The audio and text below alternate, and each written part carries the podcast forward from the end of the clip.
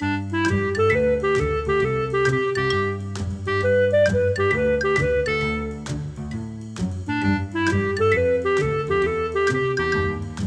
你好，欢迎来到培佑的阅读笔记。每一集我会用五分钟左右的时间和你分享一本书的一个重点，让你轻松学习，持续进步。这一集我想要跟你分享的书籍是《转动自律飞轮》。好，我先来念一段我记录在笔记本中的重点：真正的自由属于主动积极面对问题、解决问题的人，而不是因为害怕、恐惧而逃避的人。退而求其次的生活，或许是更大的牢笼。出处。转动自律飞轮。好，我读完这段话的心得是什么？哈，我想我会记录这段话，主要就是因为最后一句了。退而求其次的生活，或许是更大的牢笼。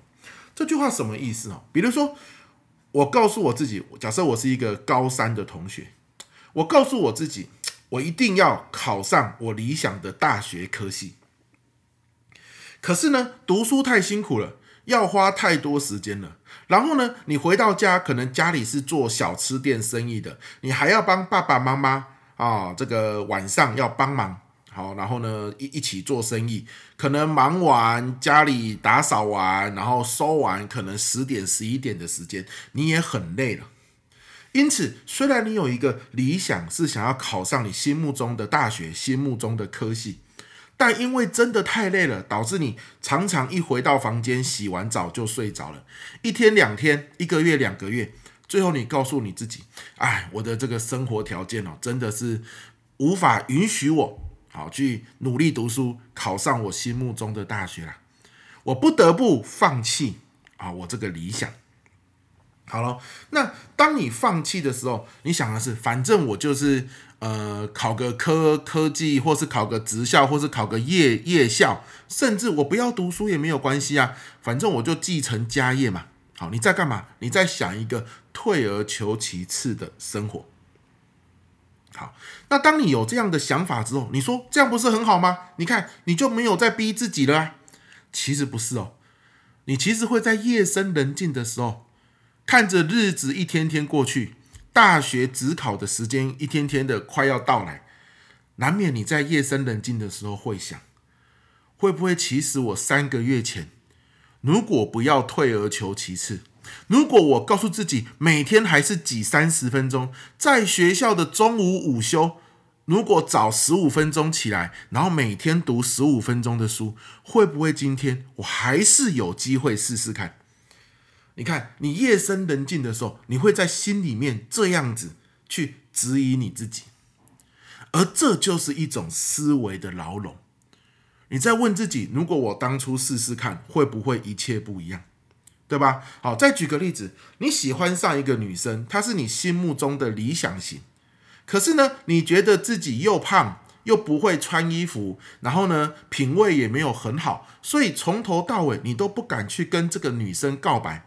你心里想的是没办法啦，哎呀，我就是活在不同世界的人。你看我这样子的条件，我不得不放弃追求她的机会。哦，总是用我我怎样怎样的条件，所以不得不放弃。好喽，那就放弃啦。你看，放弃也很轻松嘛，总不用每天一直想。可是你真的有很轻松吗？你有时候可能在一起工作的时候，或者是在同一个教室里，哦，可能是同学或同事嘛。你遇到他的时候，你会不会想，如果我从两个月前放弃的那一天，我不要放弃，从那一天开始，我每天少吃一碗白饭，我每天都多走一圈操场，我每天更去了解怎么样穿着打扮会更让自己更有品味。会不会我现在其实也有机会告白成功呢？你看，这些就是你在心里面的那一种。如果早知道当初我就怎么样，那这就是一种思维的牢笼。你会一直活在这些遗憾之中，而遗憾其实是我们最大的牢笼。如果当初我没有放弃，或许我现在会不一样。而你当初是怎么想的？因为种种条件不如意，所以你不得不放弃。但是放弃了，真的有比较开心吗？没有。好的，那主动积极的人会怎么想？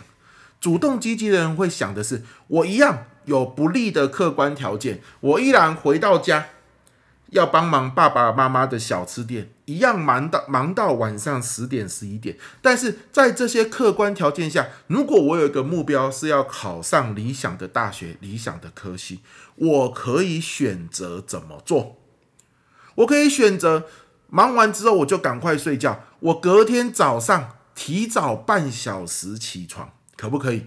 年纪轻轻，对不对？体力正好的时候，睡个觉，恢复的速度很快啊！提早半小时起床，其实还是很有精神的，甚至提早一小时都可以。现在不是很流行所谓的晨型人吗？就是很多人四点半或五点就起床了，趁着天还没有亮，不会被外界打扰的时候，诶，就很专心的做了很多事。像我，每天六点半我就开始晨读。一定至少要读半小时，有些时候会读到七点半。诶，我选择这样做啊，因为我每天忙来忙去，在外面跑来跑去，四处上课，回到家也很晚了。可是我们都知道，阅读让自己进步是很关键的一件事，因此我选择早上早一点起床读书。你看，这就是一种。如果你说的是我遇到困难了，我的条件很不适合，所以我不得不放弃，那这就是被动了。而被动寻找退而求其次的生活，很多时候你会把自己困在一种遗憾的牢笼里面。那所谓的主动，就是各种条件也是一样，但在这样的条件底下，我可以选择怎么做。OK，面对哈一样的问题，你有一样的外在条件。总是说不得不的人，那感觉呢，自己就是被逼无奈，世界对他很不好，社会亏欠他，那这种人失去了自由，他感觉世界就是一个牢笼。可是呢，困境每个人都会遇到嘛，有些人困在由困境做成的牢笼里，可是有些人呢，因为这些困境而成为更自由的人。如果你总是习惯遇到困境，你告诉自己：“我选择在主客观的环境下，我怎么做？”哇，那你就是一个自由的人，哪怕困境依然困着你，但它不耽误你的自由。OK，那这是一种思维改变行为的啊一种概念。好的，那这一集我讲到这边，希望这本书你听完对你有收获。刚刚你应该有听到救护车开过去的声音，真的是抱歉了哈，隔音不是很好，但是呢，还是不影响我们愉快的听书，对不对？来，下一集见，拜拜。